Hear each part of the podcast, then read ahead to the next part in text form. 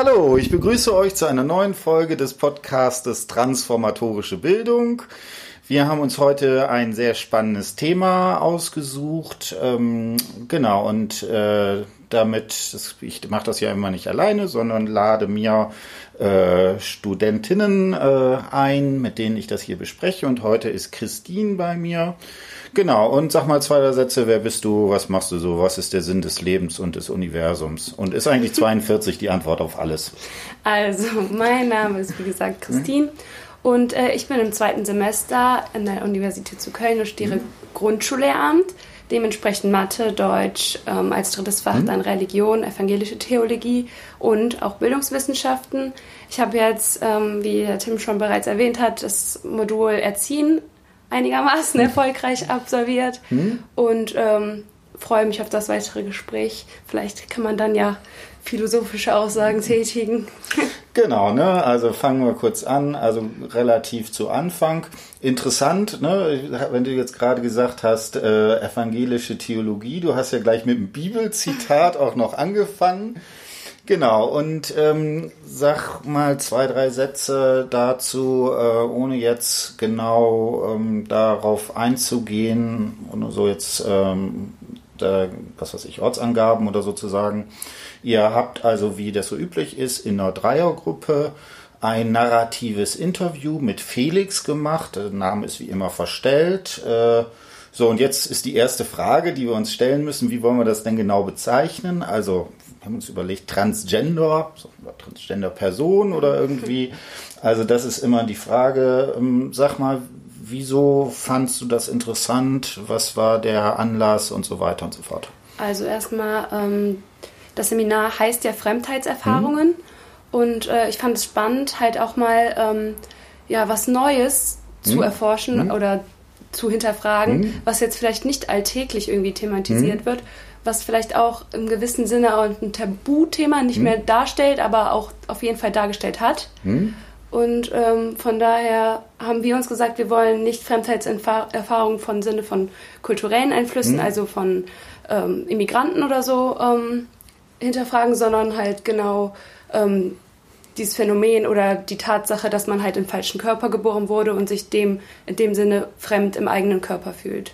Hm, genau, ne? Also das ist so eine Sache, die da ganz interessant bei ist. Äh, genau, was ich auch immer wichtig finde, ist eben, deswegen mache ich auch diese narrativen Interviews, dass man da die Möglichkeit hat, finde ich, sehr intensiv in äh, Erfahrungswelten von Personen äh, einzutauchen, mit denen man in vielen Fällen dann doch ja nicht so einen engen Kontakt hat oder so. Das hängt natürlich immer ein bisschen vom Freundeskreis ab oder so, je nachdem. Aber in vielen Fällen ist es eben was, ähm, womit man einfach mit, mit Welten plötzlich konfrontiert ist, die einem zunächst eben fremd erscheinen. Ja, genau. Und das ist sicherlich diese Frage nach Geschlechts Geschlechtszugehörigkeit, wie man ist sicherlich eine der zentralen Fragen, wo sich auch sowas wie Fremdheit vielleicht ganz massiv äh, manifestiert.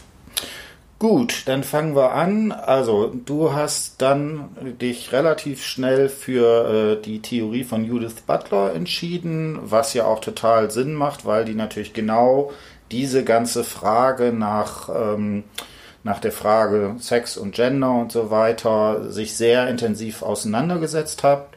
Ich finde das auch spannend, weil ich habe eine Reihe von äh, Podcasts inzwischen, zum Beispiel Reden über Rassismus mit Lea.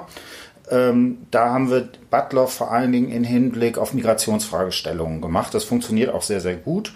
Äh, hier sind wir ja quasi in ihrem Kernthema und so weiter. Sag mal zwei, drei Sätze. Wie war das für dich, Butler zu lesen? Die ist ja in vielen Fällen für ihre Prosa irgendwie sehr kritisiert worden. Jetzt als Erstsemester äh, muss man sich da durchquälen. Wie war so dein Eindruck? Wie kann man damit umgehen und so weiter? Also ich würde sagen, im ersten Moment habe ich mich gefragt, ob ich Philosophie studiere.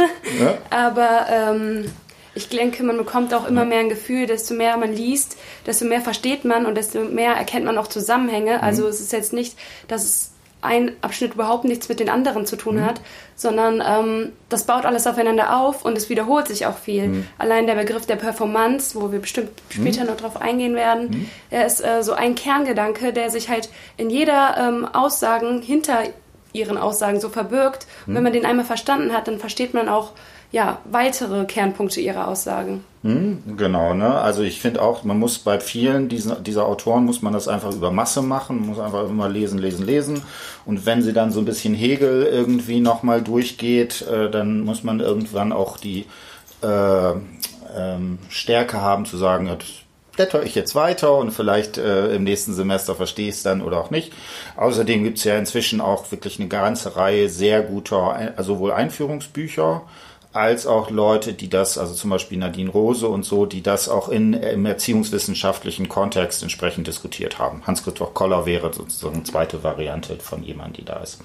Gut, ich fange mal jetzt mit einer Frage an zu dieser, äh, wie dieser Hauptunterscheidung, äh, nämlich zwischen Sex und Gender. So. Und da, ne, also ganz klassisch, feministische Theorie würde man sagen, okay, man hat so das biologische Geschlecht, das ist halt so und dann gibt es die sozialen Konstruktionen, die dann Bewertungen drauf machen und das wäre sozusagen Gender.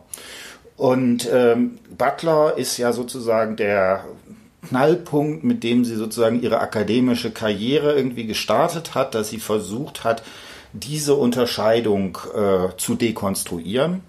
Und äh, ich, ich kann mich noch erinnern, das ist jetzt, glaube ich, 20 Jahre her oder sowas, die Richtung, wahrscheinlich sogar noch länger irgendwie, äh, das weiß ich noch, das muss also Mitte der 1990er Jahre gewesen sein, war, war ich auch im, glaube ich, zweiten Semester und da hat auch eine sehr fitte Soziologiestudentin angefangen, Butler äh, zu erklären. Und ich habe gesagt, also das ist doch kompletter Unsinn. Wie kann man denn so ein, man sieht das doch, dass ich neben einer Frau oder neben Mann sitze oder sowas.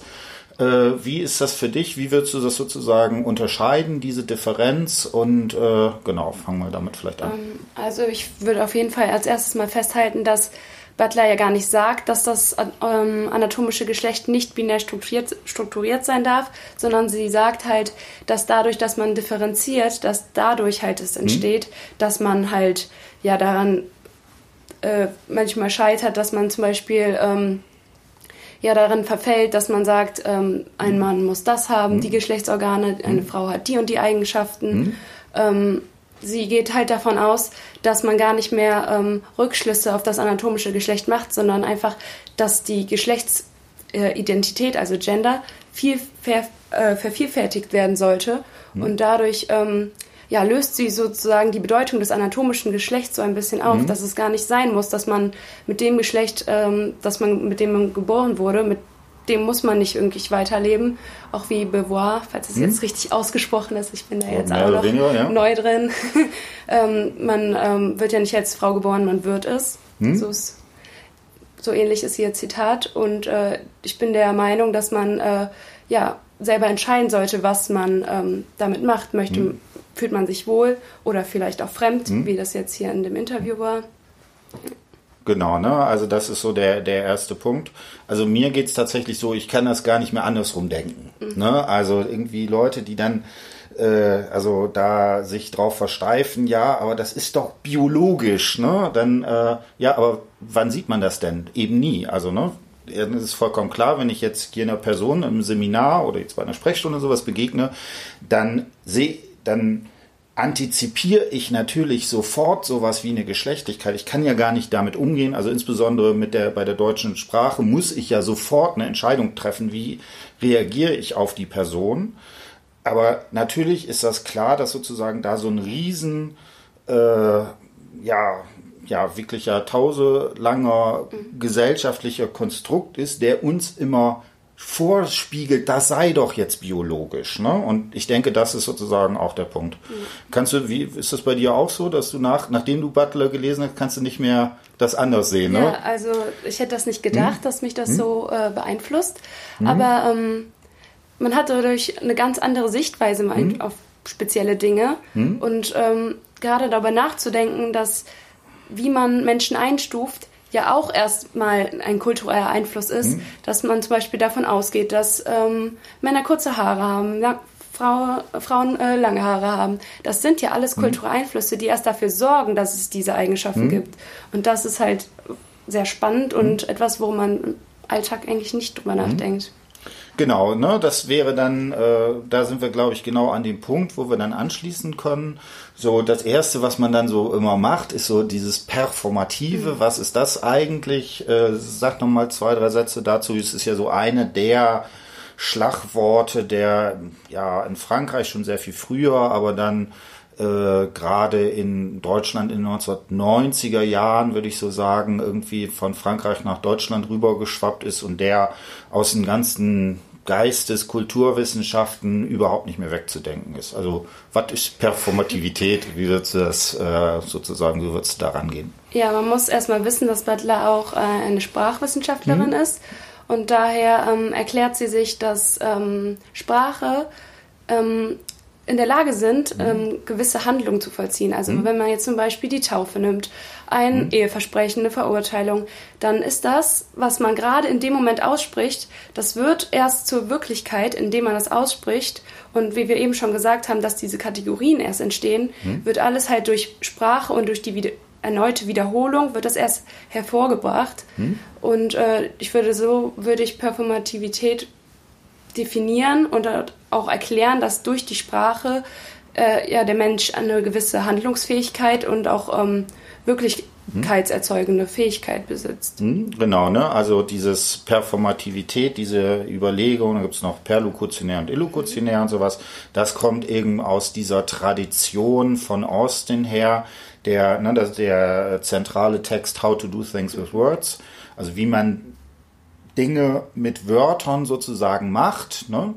Und da ist ja schon im Titel quasi mit drin, dass eben Sprache die Möglichkeit nicht nur hat, die Welt zu beschreiben, draußen ist es kalt, sondern auch äh, über in bestimmten Situationen performativ Wirklichkeit herzustellen. Ne? Du hast ja ganz klassisch gesagt, ne, die Taufe, die Schiffstaufe, die er da hat, die Verurteilung, hiermit verurteile ich, im Namen des deutschen Volkes verurteile ich sie zu und sowas, wo also die Idee ist, dass ähm, ähm, genau über Sprache sowas wie Wirklichkeit erzeugt wird. Ähm, du hast jetzt noch einen zweiten Begriff äh, reingebracht, den der Wiederholung. Äh, kannst du da noch mal was zu sagen, wie was für dich da das Wichtige sozusagen drin ist? Ähm, ja, also dadurch, dass man ähm, bestimmte Ansichten oder ähm, auch Normen in hm. gewisser Weise wiederholt, dadurch festigen sich auch Annahmen. Hm einer bestimmten Matrix, die wir halt mhm. haben, die uns in unserem äh, Wirken auch mhm. determiniert. Ähm, und dadurch, dass sie halt immer wieder wiederholt wird, ähm, bekommt sie eigentlich diese Macht, die ähm, halt mhm. wirklichkeitserzeugend ist. Denn ohne diese Wiederholung wären sie gar nicht verankert in unseren äh, Gefüge des sozialen, der sozialen mhm. Normen. Und äh, denk, deswegen denke ich, dass es auch ein erheblicher Punkt ist, wie man mit Performativität umgeht und wie man sich das äh, definiert. Hm? Genau, ne? Also das wäre sozusagen der eine Pol. Durch Wiederholung wird diese performative Macht hergestellt. Also gerade wenn zum Beispiel Lehrer in bestimmten Situationen bestimmte Bezeichnungen wiederholen, hat das eben Auswirkungen, weil Leute dadurch sich sozusagen äh, angerufen fühlen, sich in einer bestimmten Position definiert haben. Ich würde noch eine Sache kurz ergänzen. Das ist vor allen Dingen auch die Position, die sozusagen Austin noch hat. Und dann gibt es äh, von Jacques Derrida ein, äh, das ist Signaturereignis Kontext, ein ganz wichtiger Text. Und da versucht er zu zeigen, und das bei, bei, bei Deleuze ist das ähnlich, dass es sowas wie eine identische Wiederholung aber auch nicht geben kann. Also wir haben immer die Idee, dass es sowas wie eine ja, identische Wiederholung gibt. Aber selbst wenn ich jetzt einen Satz sage und du wiederholst ihn, dann ist schon dadurch die Tatsache, dass du ihn wiederholst, schon eine Differenz damit drin. Ne? Und dann ist ja ganz klar, dann taucht sowas auf wie zum Beispiel Ironie. Ja, der Schüler, der den Lehrer dadurch äh, ironisiert, dass er einfach zum Beispiel genau das Gleiche nochmal sagt, ne, dann ist immer schon sozusagen diese Differenz ist in der, immer in der Wiederholung mit drin. Und das bietet ihr auch die Möglichkeit sozusagen, da so Möglichkeitsräume sozusagen zu eröffnen. Genau. Ähm, dann das nächste, was ich auch ziemlich stark bei dir fand, ähm, ne, wir haben jetzt erstmal von Sprache, Performativität geredet. Das Ganze ist ja aber sozusagen in Diskursen eingespannt. Ne? Begriff, den Sie sich von Foucault hergeschnappt habt. Was würdest du sagen, was, was macht für dich sowas wie ein Diskurs aus?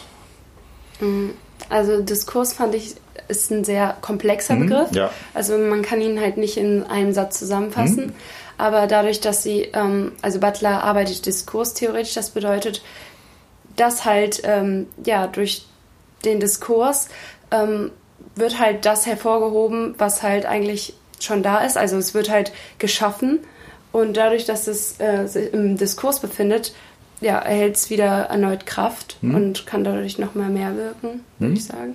Genau, und äh, ich würde vielleicht noch so zwei, drei Sätze noch ergänzen.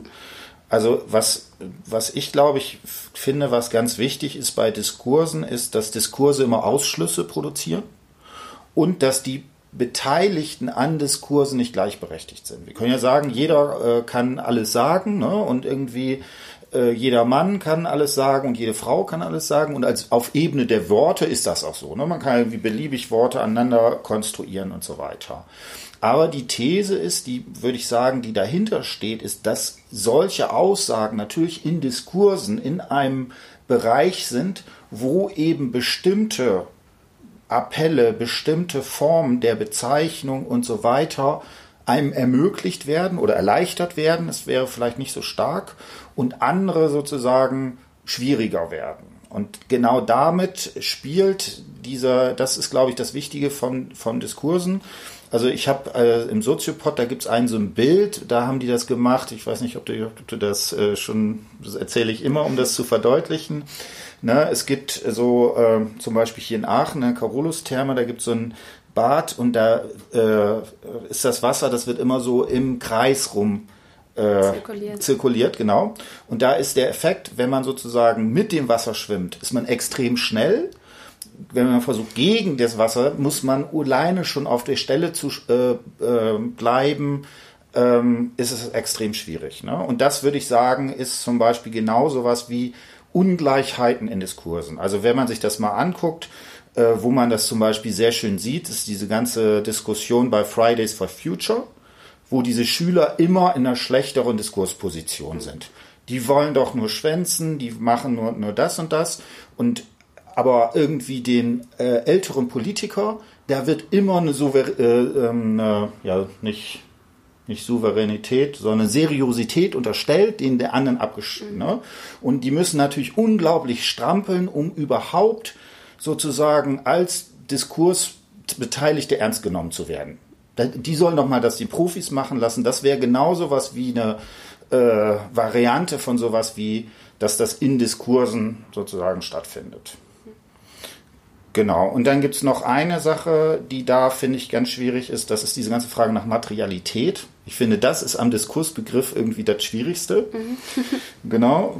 Sag mal, was, wie würdest du oder wo was auch, was wäre da deine, dein ähm, Problem dabei? Also erstmal würde ich noch zu Diskursen ja? sagen, dass es halt wichtig ist, dass jeder ja mit anderen Fähigkeiten oder Eigenschaften sozusagen an die Startlinie tritt. Mhm. Also ähm, und dadurch ist halt kann man einem Ausschluss eigentlich gar nicht entgehen, hm? dadurch, dass ähm, halt Normen uns auch regulieren und äh, Diskurse unterschiedliche ähm, Sachen hm? von, von einem abverlangen, ist es halt so schwierig, dann halt äh, ja eine gerechte Welt sozusagen zu sehen. Mhm. Und ähm, bei der Mater Materialisierung geht es halt genau um das, dass man halt ähm, ja seine Werte und ähm, so, dass bestimmte Normen halt ähm, ja, für mehr wichtiger erklärt werden als andere hm. und dadurch ähm, ja, werden manche Sachen materialisiert und ähm, ja, gar nicht mehr so vielleicht aufgefasst, wie es vielleicht eigentlich ist. Hm. Genauso wie Geschlecht. Geschlecht kann man ja nicht hm. materialisieren. Hm. Und ähm, aber man geht davon aus, Geschlecht hat man einfach hm. und dadurch hm. geschieht ja gleichzeitig so eine Materialisierung. Genau, und also das finde ich ist auch, dass auch wenn man Foucault liest und auch Butler liest, finde ich die schwierigste Sache. Weil, ne, wenn man jetzt sagt, okay, Diskurse sind sowas wie Wörter oder Sätze, Sätze, die in bestimmten Machtverhältnissen sind, das finde ich noch relativ einfach. Aber Butler geht ja auch davon aus, dass sowas wie der Körper in Diskursen geformt wird. So, und da, dann ist es plötzlich nicht mehr Reden, sondern dann geht es natürlich sozusagen direkt um den Körper, wobei ne, diese ganz Extremposition würde sie nicht vertreten. Das, das ist alles nur noch Diskurs.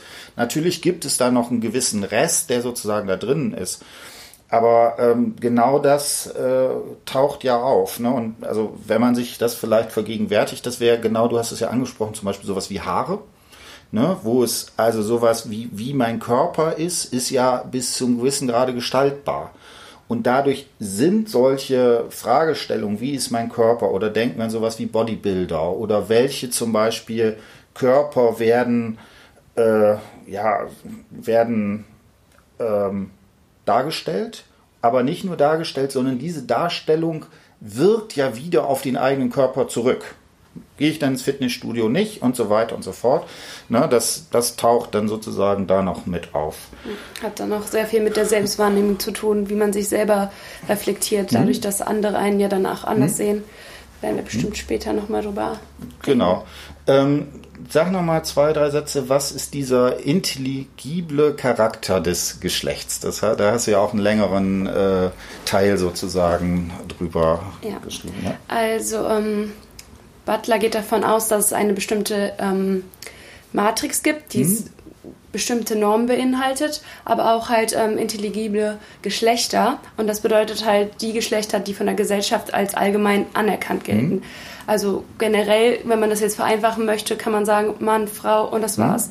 Und ähm, sie sagt halt, dass äh, alle, die nicht diesen intelligiblen mhm. Geschlechtern entsprechen, automatisch ausgeschlossen werden mhm. und äh, dass denen halt sozusagen gleichzeitig der soziale Tod ähm, vielleicht sogar droht, dadurch, dass sie ähm, ja dann in anderen Augen gesehen werden und vielleicht auch nicht verstanden werden und ähm, ja, sie sagt, dass es halt diese Matrix, diese heterosexuelle Matrix, ähm, die das halt, ähm, die unser Denken beeinflusst und äh, dadurch entsteht auch so eine Zwangsheterosexualität nach Riesch, hm. glaube ich. Hm.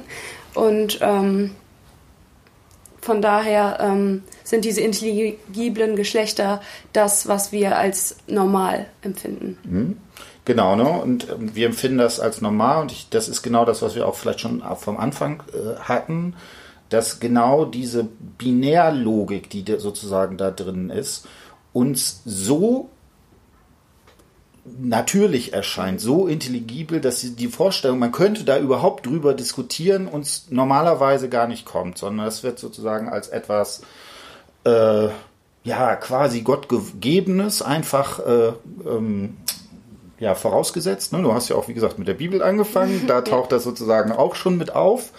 Und ähm, wie gesagt, das erscheint uns als ja etwas, was einfach so da ist. Und genau, und das macht auch genau dieses, glaube ich, dieses Problem, diese Schwierigkeiten aus. Wieso, wenn man damit anfängt, das zu lesen, man einfach permanent gegen so bestimmte Grenzen des eigenen Denkens irgendwie äh, äh, stößt, weil man sich so denkt, also das kann ich doch jetzt nicht mehr dekonstruieren oder sowas. Natürlich muss man dazu sagen, hm? dass es ja natürlich schon besser geworden ist, hm? dass wir allgemein offener sind, hm? Schwulen gegenüber Lesben ähm, oder ähm, ja, Transgender. Hm? Aber es ist halt immer noch dieser Grundgedanke, hm? das ist anders, hm? der ist anders als ich und das ist komisch. Ja. Und deswegen hat Butler ähm, auch noch einen sehr aktuellen Bezug, finde ich, weil ähm, wenn man sagt, die Gesellschaft ist ja viel offener geworden, mhm. dann ist das vielleicht in Teilen so, aber ähm, es ist trotzdem noch dieser Grundgedanke, dass ähm, alles, was nicht der Norm entspricht, gleichzeitig als komisch oder merkwürdig aufgefasst wird. Mhm.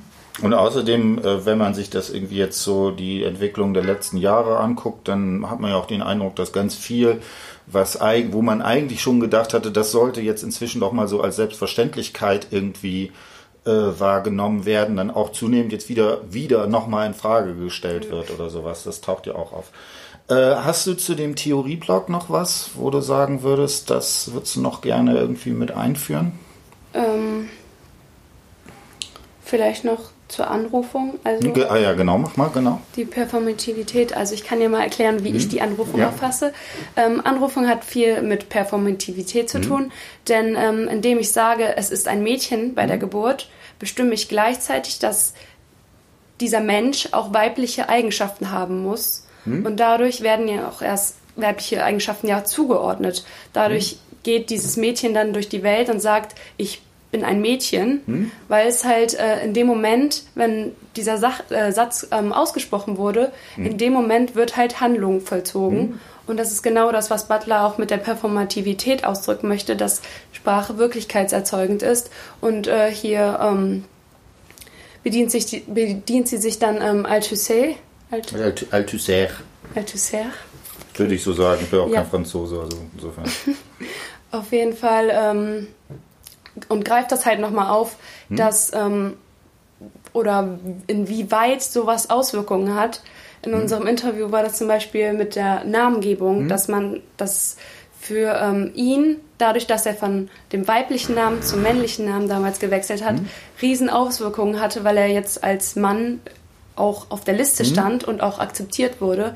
Und äh, Anrufungen können dann sozusagen so viel beeinflussen, dass man sich dann halt durch nur durch einen Namen hm. allein äh, komplett anders hm. sieht oder anders wahrnimmt oder auch andere halt. Hm. Genau, ne? Und das Paradox, was immer da drin ist bei dieser Anrufung, ist so, ähm, wenn man das jetzt nur sagen würde, Anrufung ist eine Bezeichnung oder sowas. Ne? Das, das wäre, würde zu kurz greifen, sondern die These ist, und das macht so den Poststrukturalismus so merkwürdig, dass durch die Anrufung das angerufene Subjekt als Individuum quasi erst erzeugt wird. Ne? Also es ist jetzt nicht so, ich bin ja irgendwie schon da und so weiter und gehe ich über die Straße und dann ruft mich jemand, hey Sie, bleiben Sie stehen, ne? der Polizist bei Althusser oder sowas ruft mich an, dann ist es die These, die dahinter steht, dass ich in meine in meiner Subjektivität, in meinem Sein durch solche Anrufungsprozesse erst äh, äh, entstehe oder sowas. Ja. Ne? Und das ist natürlich ein bisschen paradox, was sozusagen da ist. Und dass man halt in dem gleichen Moment hm. auch unterworfen wird, hm. also dieser Norm und äh, dem Wirken von äh, Normen. Also hm. man wird, man, dadurch, ähm, durch die Anrufung bekommt man, erhält man Existenz, substanzielle hm. Existenz und wird gleichzeitig halt auch einer, ähm, ja, hm? Determinierenden Norm unterworfen. Hm, genau, das ist dieses merkwürdige Paradox, dass sozusagen einerseits die Unterwerfung dem Subjekt aber auch die Möglichkeit gibt, als Unterworfenes gegen diese Unterwerfung quasi sozusagen zu äh, anzugehen. Genau, dann wollte ich noch einen kleinen sozusagen Theorieblöckchen machen, weil ich habe mich schon die ganze Zeit drauf gefreut, weil ähm, das ist was, was ich finde, na, wo das herkommt und so. Du hast so ganz kurz das angedeutet, eben dieses Spiegelbild ne, von Lacan.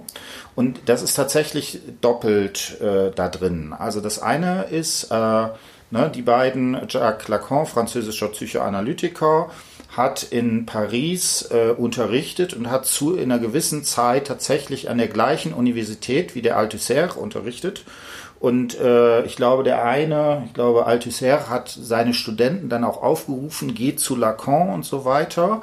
Und dieser, dieser zentrale Text, Ideologie und ideologische Staatsapparate, wo er den Begriff der Anrufung macht, ist genau schon, dass Althusser da als Max Marx Leser quasi sich auch mit der Psychoanalyse auseinandersetzt, um zu erklären, wie solche Anrufungsprozesse da sind. Und ich würde da zwei Begriffe jetzt äh, einführen, die man, die da entscheidend sind. Also die These, die Lacan sehr früh in den 1930er Jahren schon entwickelt hat, ist, dass das Subjekt über sowas wie Identifikationsprozesse entsteht. Und er hat da in dem frühen Text so eine Urszene, könnte man jetzt auch wiederum sagen, die zwar nie so, so wirklich stattfindet, aber so als Verbildlichung. Ein Kind, was in den Spiegel guckt, er sagt so, ab 18 Monate funktioniert das oder so, und sich mit dem Bild im Spiegel identifiziert und sagt, ja, das bin ich.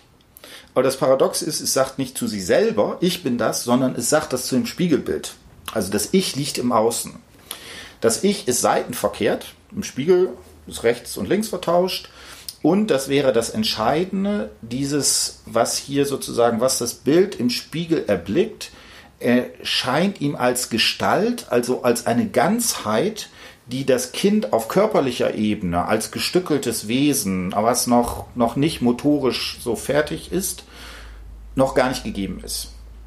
Und hiermit ist sozusagen, das ist die Grundidee wo nach Lacan so etwas wie ein Übergang, hegelianisch würde man sagen, von einem Bewusstsein zu einem Selbstbewusstsein, also zu einem Bewusstsein, das, das bin doch ich, sozusagen stattfindet. Und da sind jetzt aber eine ganze Reihe von Problemen, nämlich das Lacan sagt zum Beispiel, jedes Erkennen ist ein Verkennen. Diese Identität, die vermeintlich erzeugt wird, ist immer schon gebrochen, ist immer schon beruht eigentlich auf einer Illusion, die das Subjekt gar nicht sozusagen hat. Ne? Und das ist auch das, das macht, macht diese Identifikationsprozesse auch so, so schwierig, weil die eine Festigkeit, ein, das muss doch so sein, so bin ich doch. Ich bin immer der gleiche, heute wie morgen. Diese Illusion wird damit sozusagen erzeugt und das macht natürlich Veränderungsprozesse extrem schwierig, weil man immer das sozusagen hat. Und das Zweite, und das ist auch schon bei Freud mit drin, ist, da kann man tatsächlich jetzt mit äh, Althusser von Anrufung reden, dieser Spiegelprozess, ich gucke in den Spiegel und sehe sozusagen mich, identifiziere mich und versuche mich diesem Idealbild anzunähern, wird von Benennung von außen mitgemacht. Also die Mutter, die dann sagt, ja, das bist du. Und bei Freud gibt es diese Formulierung, seine Majestät das Baby, also der Blick der Mutter, die dann sozusagen, ja, das ist das schönste Kind der Welt, es schenkt sozusagen in dem Blick so etwas wie eine Idealisierung, die es gar nicht hat. Und dann kommt jetzt noch eine Sache, die müssen wir noch sagen. Zunächst ist das eben so dieses Spiegel, aber Spiegel ist nicht nur der Spiegel als, als Ding, sondern vor allen Dingen, wir spiegeln uns immer im Blick der anderen. Ja, also die anderen, die uns angucken, weggucken und so weiter, uns strafend angucken, dadurch wird immer wieder diese Identifikation hergestellt. So, und das, einen Punkt muss ich jetzt noch machen. Lacan hat dann in einem späteren Text, das ist über die Angst, äh, ein Beispiel gebracht. Da sagt er, also er stellt sich so eine Situation vor, dass er einer riesengroßen, drei Meter großen Gottesanbeterin gegenübersteht. Äh, das, dazu muss man sagen, Gottesanbeterinnen, der fressen die Frauen nach dem Sex sozusagen die Männer auf. Das heißt, dieser Blick ist nicht ganz ungefährlich. Ne? Und die These ist jetzt in diesem Insektenauge, was so aufgeteilt ist, so mosaikartig ist, kann man sich nicht spiegeln. Man weiß halt nicht, wie der andere, was man für den anderen sozusagen ist. Also sozusagen diese, diese Spiegelfunktion ist unterbrochen. Und das ist bei Lacan dann der Moment der Angst.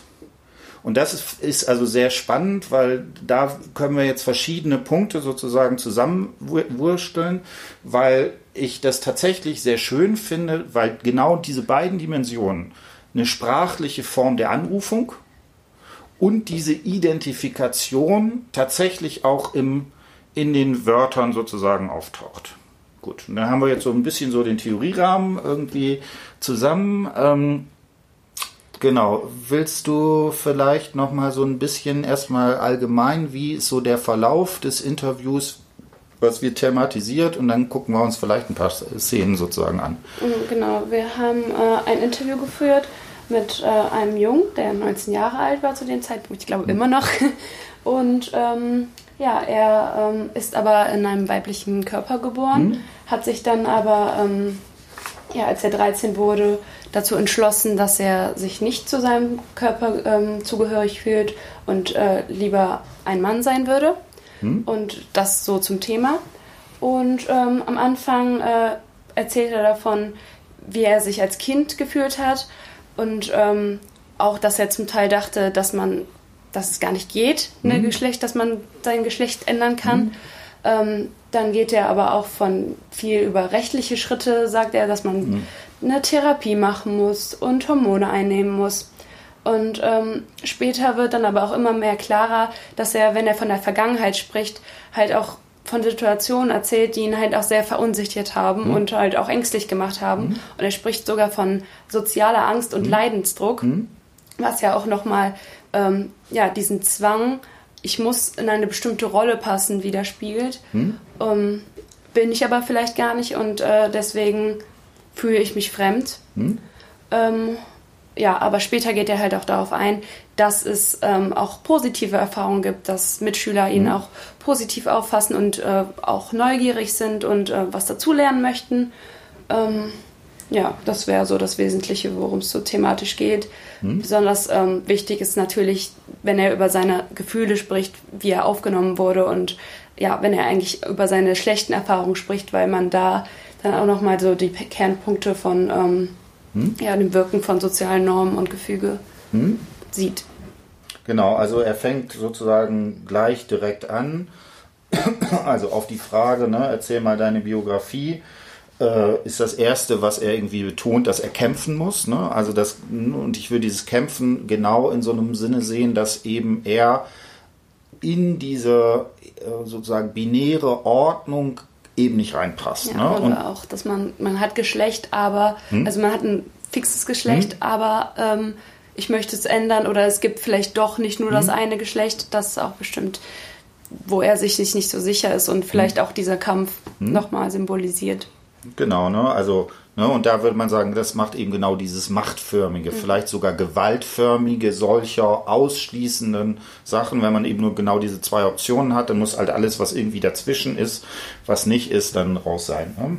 Und dann ne, gleich als allererst, ne, dann direkt der Satz danach, äh, ich bin nämlich transsexuell, ne, wo er dann da für sich äh, sozusagen diese äh, Definition entsprechend macht. Und gleichzeitig auch Abgrenzung. Hm? Genau, ja. Genau, dann würde ich sagen, haben wir einen Punkt, wo wir eine ganze Reihe von Sachen machen. Ich würde sagen, dies einmal vor, hier tatsächlich von von 16, dass man auch so ein bisschen so, ein, so eine Idee davon kriegt, genau mit schöner Vorlesestimme. Ähm, ich lese noch die Frage vor. Okay. Und hattest du einen Punkt in deinem Leben, wo du diesen Leidensdruck das erste Mal verspürt hast? Oder wie hat sich das entwickelt? Es gibt ja immer wieder diese Geschichten von Leuten dann, die irgendwie seit, vier, seit sie vier Jahre alt sind und immer schon wussten, nee, ich will eigentlich ein Junge sein. Das war halt so bei mir nicht. Ähm, ich war mit dem einfach nicht so bewusst als Kind. Also besonders halt als kleines Kind war mir das irgendwie eh voll egal. Ähm, aber ich kann mich da schon daran erinnern, dass ich immer wieder so gedacht habe, hm, wäre ich doch lieber als Junge geboren. Aber ich dachte halt immer, das ist irgendwie egal oder es geht nicht. Ne? Ich habe da auch das Gefühl ähm, gehabt, dass meine Eltern da mega offen zu gewesen wären. Aber ähm, im Grunde genommen ist es halt so, dass du irgendwann in die Pubertät kommst dann wird es halt immer mehr dieses Gefühl, dass du, dass irgendwas halt, also du fühlst dich nicht wohl, also jedenfalls ich, ähm, aber ich wusste halt total lange nicht, warum oder wieso. Und ähm, ich meine, als ich jetzt in Therapie war, weil man muss ja in Deutschland, um in eine ähm, Hormontherapie zu kommen, muss man ja erstmal ähm, irgendwie ein Jahr in Therapie sein. Und äh, da ging es halt darum, dass ich eigentlich das Gefühl hatte, ich weiß nicht, ob das, also äh, das haben meine Therapeuten nie wirklich diagnostiziert, aber dass ich halt so ein bisschen soziale Angst hatte. Und ich weiß auch, also ich denke, dass das schon stark damit zusammenhängt, weil danach dann, als ich dann angefangen habe mit der, mit der Hormonhandlung, wurde es schon deutlich besser. Ähm, aber was ich damit sagen wollte, dass, ähm, dass irgendwann ähm, dieses Gefühl halt konstant, sich nicht wohlzufühlen mit sich selbst, dass du dann, du guckst dich dann den Spiegel an und irgendwie gefällst du dir nicht. Nicht, du gefällst dir nicht, aber du denkst dann halt auch irgendwie, das passt nicht dazu. Dazu, dass das ist irgendwie ein Konflikt. Und ähm, keine Ahnung, mit 13 bis 14 ist mir das erst richtig bewusst geworden, dass das dahinter stand, also das Thema. Genau, ne? Also hier haben wir diese Sachen. Ne? Und was ich hier extrem spannend finde, tatsächlich der Spiegel ist hier genau der Ort, wo man sagt, es gibt in diesem Spiegel etwas, was das passt nicht. Ne? Oder äh, da hat er sich nicht wohlgefühlt. Und ne, da wäre genau diese Frage eben der Spiegel als der Ort, der einem sowas wie eine vermeintliche Identität zuschreibt. Das bin doch ich. Ne? Und hier gibt es eben in dieser, in dieser Identifikation etwas, was sozusagen als drittes auftaucht, was darin äh, ja, ähm, nicht drin ist. Und das äußert sich, ne, sehr schön, äh, eben als Angst oder als soziale Angst, wie er das sagt. Ja, ja und er sagt ja auch, ähm, aber ich dachte halt immer, das ist irgendwie egal oder es geht nicht. Also hm. das mit dem Geschlecht, das zeigt ja auch nochmal, dass er einfach so sozial, soziale Angst hatte, dass er gedacht hat, es geht nicht, dann also möglicherweise fassen die anderen mich dann falsch auf oder ähm, ja, es ist einfach ein Tabu. Mm, also ich weiß nicht, also ich hatte den Eindruck, was er da betonen würde, gerade in dem ersten Teil, dass sozusagen, solange er noch Kind war, hatte er, gab es zwar so, eigentlich wäre ich lieber ein Junge, aber es war noch kein aber Problem. Die Frage gab, kam gar nicht auf. Ne? Ja, das ist einfach so vorausgesetzt und es ist ja auch, auch dann vielleicht äh, für ein Kind tatsächlich nicht mhm. so wichtig, das zu entscheiden. So, und dann taucht sozusagen die Pubertät auf, also genau der Ort, wo man sowas wie Geschlechtlichkeit sozusagen aushandeln muss. Genau, und da merkt er irgendwie, dass hier ihm etwas entzogen ist, dass er quasi kein kein Spiegelbild hat, äh, wo, mit dem er sich sozusagen identifizieren kann und das eben entsprechend äh, da Angst auslöst. Ja? Ähm, wo würdest du sagen, hast du an dem Punkt auch schon sowas, wo du sagen würdest, da ist Anrufung? Ähm.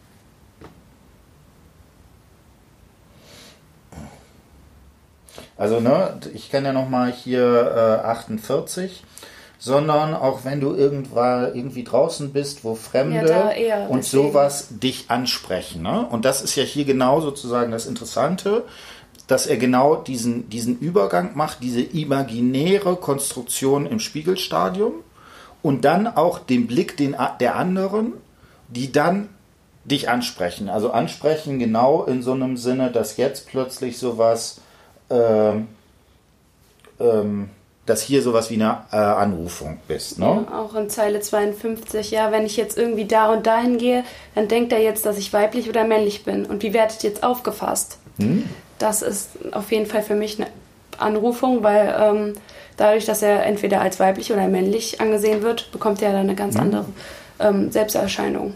Hm, genau. Und was, was ich auch extrem spannend finde, also das ist jetzt hier zwar eine Selbstanrufung, aber es ist ja immer so, dass solche Sachen, die von außen kommen, also das häufig so ist, dass es was von außen kommt, was dann sozusagen übernommen wird.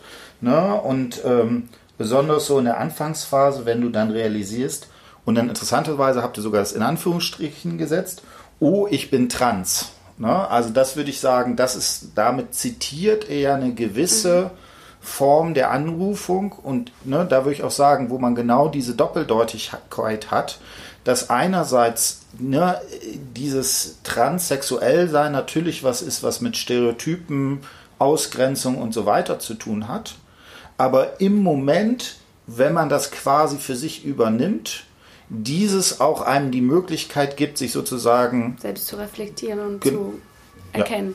Ja, genau, und, und auch, auch eine, äh, als Subjekt eine bestimmte Position einzufordern. Also ich bin halt so und so, jetzt reagiert vernünftig darauf. Ne? Genau. Genau, und dann vielleicht noch eine Sache, ähm, dieses, äh, ne, das ist 64, 65, da taucht tatsächlich äh, 95 ähm, dieses Identifizieren. Ne? Also wir hatten ja gesagt, dass sowas wie das, wie die vermeintliche Identität über so einen Prozess der Identifikation mit dem Bild im Spiegel ist. Ne? Und es ist also tatsächlich, finde ich auch sehr interessant, dass er das, also auch schon vom Wort her, das also wirklich äh, häufig quasi mhm. benutzt. Ne? In dem Kontext zwar nochmal irgendwie allgemeiner, aber trotzdem diese Frage, wie identifiziere ich mich eigentlich mit diesem Geschlechter sozusagen immer mit drin ist. Gut. Genau, hast du noch eine Szene, was, wo du sagen würdest, die sollten wir auch nochmal besprechen, die waren für dich sozusagen wichtig? Ähm, vielleicht noch pa passend hm? dazu, hm? es ist jetzt zwar nicht chronologisch, aber hm? 191, da sagt er, ähm, ich weiß nicht, wie ich das erklären soll, aber ich fühle mich einfach ja oft so, dass ich eher ein Außenstehender bin, der versucht oder er möchte zur Gesellschaft gehören. Hm? Und das passt ja dazu, was wir auch gerade besprochen haben, hm? dass man nicht in eine bestimmte Rolle passt, aber gehören, äh, passen sollte und äh, an einer anderen Stelle spricht er sogar von der Schublade. Hm? Das kann ich auch kurz vorlesen. Ja. Das ist 183. Und ähm, ja, man fühlt sich einfach durch sowas ähm, allein und versucht zu verstehen, was mit dir falsch ist und wieso du nicht wie ein ganz normaler Junge sein kannst. Nur weil ich nicht in eine Schublade passe, so wie die Leute es gewöhnt sind, bin ich ja nicht anders, sondern ich bin einfach so, wie ich bin. Hm? Genau, ne? Und also das, das finde ich natürlich eine extrem spannende Stelle, ne? weil da einerseits genau dieses nicht in eine Schublade passen, genau diese Fragestellung ist, ne? und das würde ich sagen, ist auch die ethische Dimension, die bei Butler da immer drin ist. Wie gehen wir eigentlich mit den Leuten um, die sich solchen einfachen Unterscheidungen sozusagen entziehen? Also das ist immer so das Dritte, könnte man das sagen, was, was da drin ist. Ähm, besonders interessant finde ich, ist, der, ist ja der letzte Satz. Weil ich einfach so bin. Äh, sag mal was dazu, wie, wie liest du den oder? Ähm, also ich finde, das ist so eine Art Verteidigung, mhm. als müsste er sich rechtfertigen, wie er, was er ist. Mhm. Und ähm, also dadurch, dass er sagt, ich bin so wie ich bin, ähm, ja, muss er anscheinend sich auch rechtfertigen und er geht davon aus, dass andere das auch nicht als normal empfinden. Mhm. So würde ich das sehen. Genau, also ich finde das interessant, weil bis zum gewissen Grade widerspricht das ja Butler. Mhm. Also Butler würde ja sagen, niemand ist so, wie er ist, ja. sondern man ist so, weil gesellschaftliche Konstruktionen, Diskurse, Machtverhältnisse ein in ein Anrufungsprozesse, Identifikation in eine bestimmte Position setzen. Und man, ne, und natürlich ist die Fragestellung, die dahinter steht, was äh, er hier jetzt ja macht, ist, dass er bis zum gewissen Grade, ich bin so wie ich bin, sich diesem Diskurs quasi auch unterwirft. Ich muss das jetzt akzeptieren. Das ist einfach, das ist so biologisch oder sowas in die Richtung.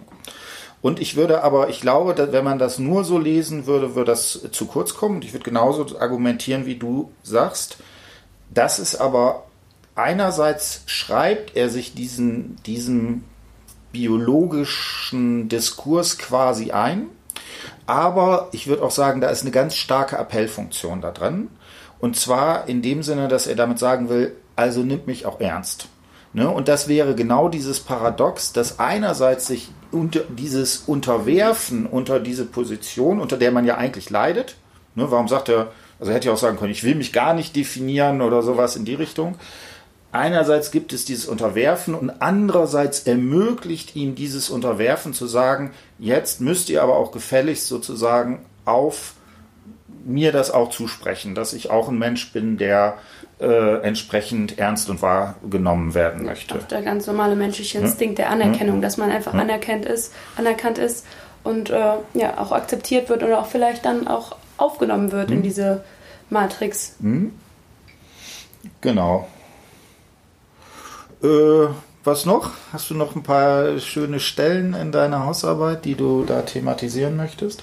Ähm, vielleicht den Identitätsbegriff. Hm? Und zwar ähm, beschreibt er, dass er ähm, Zeile 92, ich bin vorher durch sozusagen ganz viele verschiedene Identitäten durchgegangen und habe mich so hindurchgehangelt, bis ich irgendwann dann genug hatte. Das hm? widerspricht ja dem Identitätsbegriff total, ja. weil ähm, Identität ist ja auch wie die Annahme, dass man Geschlecht hat, ist Identität etwas, was man nicht täglich wechselt wie Klamotten. Mhm.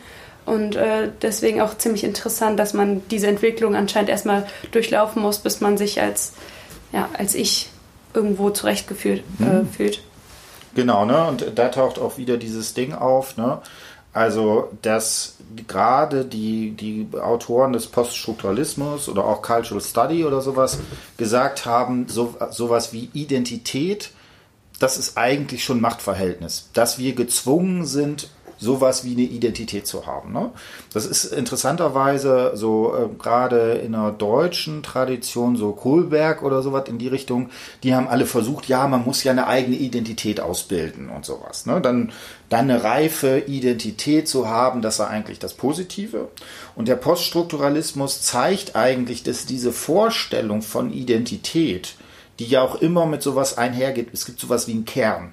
Das bin ich eigentlich. Das ist dasselbe, was ich habe sozusagen so wie so eine Zwiebel, wo man vielleicht so ein bisschen so kulturelle Schichten und man kann, man kann mal Klamotten irgendwie austauschen. Dann hat man vielleicht irgendwie eine Grufti-Phase oder sowas. Aber meine Identität bleibt doch eigentlich davon unangetastet. Ja. Ne? Und das ist eben das, was also und da finde ich tatsächlich Lacan einen der spannendsten, weil der einerseits zeigen kann, dass sowas wie eine Identität sowas wie eine Illusion ist und gleichzeitig aber diese Identität eine extreme Wirkungsmächtigkeit haben. Ne, wir leiden einfach all, viele daran, das wäre für ihn sozusagen das Neurotische, dass wir eben diese Vorstellung haben, wir müssten diese Identität irgendwie schließen. Ne, und hier ne, mit diesem Durchgehangelt, das wäre ja genau so ein Versuch, also was zu denken, was eben nicht substanziell, substanzhaft ist. Das bin eben ich sozusagen in dem Punkt. Genau. Ja, ansonsten vielleicht noch das positive Interesse, also okay, dass ja. ja auch Mitschüler gibt, die ja. äh, das wäre dann Zeile 128. Da habe ich das dann mal im PEDA-Unterricht erzählt und zwei Mitschüler haben mich den ganzen Tag ausgefragt. Aber das fand ich überhaupt nicht schlimm. Ich fand es eher schön, dass sie sich für das Thema interessieren und wie es mir geht.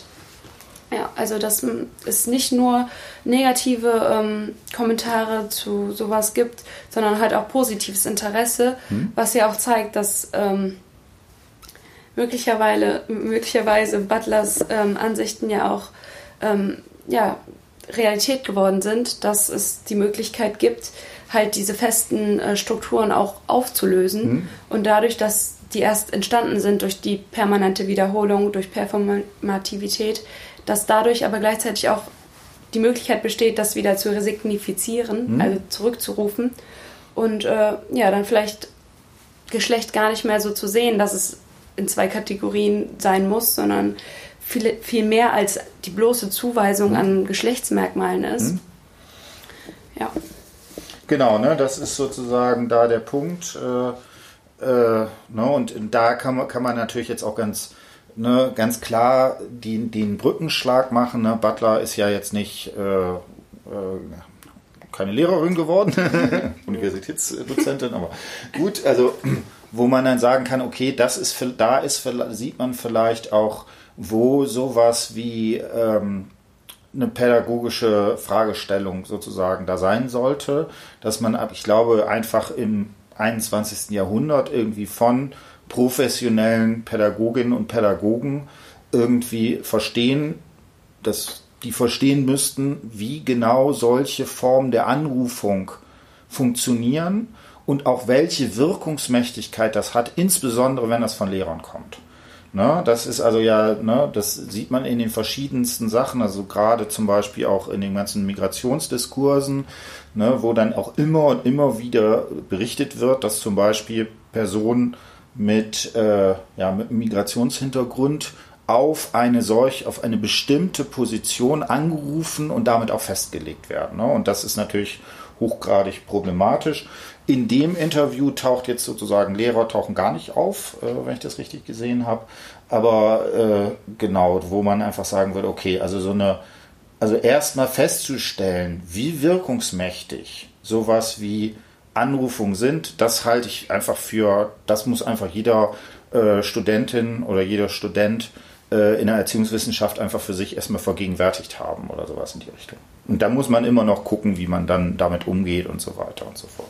Ja, also es ist klar, dass es immer Ausnahmen geben wird, die das nicht so akzeptieren und es immer noch als komisch empfinden, aber es ist wichtig, dass man halt überhaupt erst drüber nachdenkt und halt ja, einfach die Option ähm, erwägt, dass es halt noch was anderes gibt, außer männlich und weiblich. Mhm. Und sich das halt auch immer wieder in den Kopf ruft, wenn man vielleicht sich selber gerade mal so erwischt, oh, das genau. finde ich aber komisch. Genau, und vielleicht noch eine Sache, ähm, man muss sich aber auch zugestehen, dass, ne, wie gesagt, weil das eine mehrere tausendjährige Tradition ist, die ist einfach in uns drin ja. und so weiter und so fort.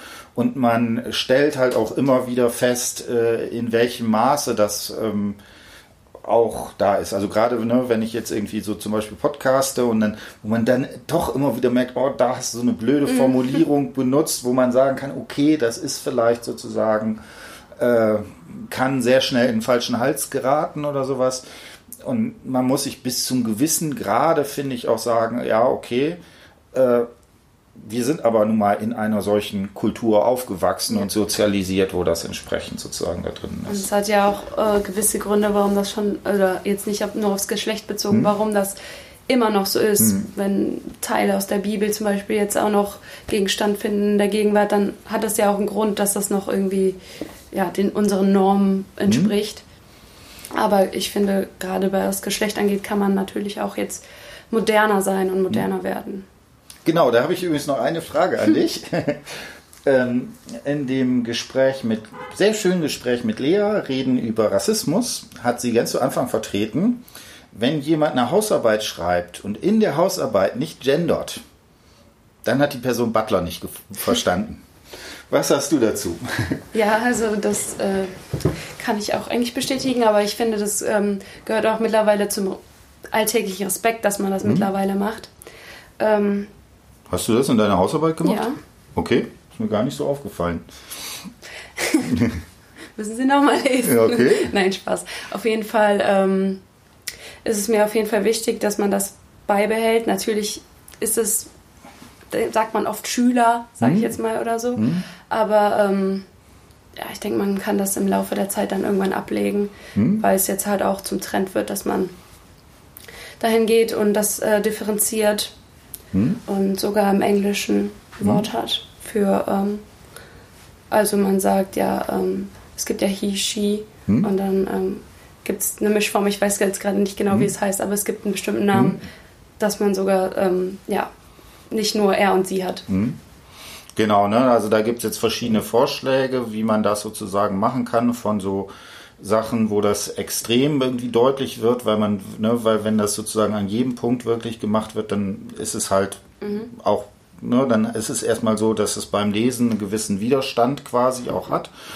Ähm, ich glaube, es macht, äh, also meine persönliche Meinung dazu ist, ähm, wenn, wenn man das so formal einfordert, so und so muss das ja. sein. Ich glaube, das ist nicht darum, was, wo es geht, sondern es ist darum, sich einfach beim Reden und Sprechen immer wieder zu vergegenwärtigen, dass man das, dass das eben genau dann auch eine performative äh, Dimension hat, die man sozusagen damit drin hat. Es geht ja nicht darum, dass es dann nachher gedruckt auf dem Blatt steht, sondern hm. was dahinter steckt. Hm. Und zwar, dass man halt äh, anerkennt, es gibt männlich und weiblich mhm. und vielleicht auch noch was anderes oder ähm, halt generell mhm. offen ist dazu und ähm, nur wenn man jetzt einen Bindestrich schreibt, dann innen mhm. bei Schülerinnen, ähm, heißt das ja nicht, dass man das vergegenwärtigt und deswegen sollte man das mhm. eher vergegenwärtigen, als dann nur mhm. einfach bloß hinschreiben. Genau, also wie gesagt, ich würde nicht sagen das eine oder das andere. Ich lasse das auch bei Hausarbeiten bewusst offen. Jeder soll sich da entscheiden, wie er das macht. Äh, ich halte es nur für wichtig, man muss sich halt einmal die Frage gestellt ja. haben. Ne? Gut, hast du noch final last words, was du noch sagen möchtest? Ja, also vielleicht an alle, die jetzt bald dann ihre erste Hausarbeit hm? schreiben. Ich würde mir an eurer Stelle nicht zu viel Angst machen. Ich hatte sehr große Angst, weil ich nicht genau wusste, was mich erwartet. Mhm. Ähm, und habt auch keine Angst, irgendwie komplett unerfahrenen ähm, philosophische Texte reinzuspringen, sage mhm. so formuliere ich jetzt das mal, weil dadurch, dass man ähm, das macht, sieht man dann auch nochmal ähm, eine ganz andere Sichtweise mhm. und kann später Sachen verbinden und es wird einfacher, wenn man ja immer mehr liest. Also nicht aufgeben, sondern durchkämpfen und dann wird das schon. Gut, wobei ich finde, so ein bisschen Angst äh, ist ja. auch nicht schlecht. Ne? Das, das macht einfach so, dann hat man äh, auch, ähm, das setzt ja auch was frei. Hauptsache ist, man, man kapituliert nicht. Ne? Also das wäre sozusagen die Vogel-Strauß-Strategie. Ich glaube, die ist sicherlich äh, ja. so, dass sie nicht funktioniert. Gut, in diesem Sinne hat mich gefreut und dann bis ja. demnächst. Tschüss.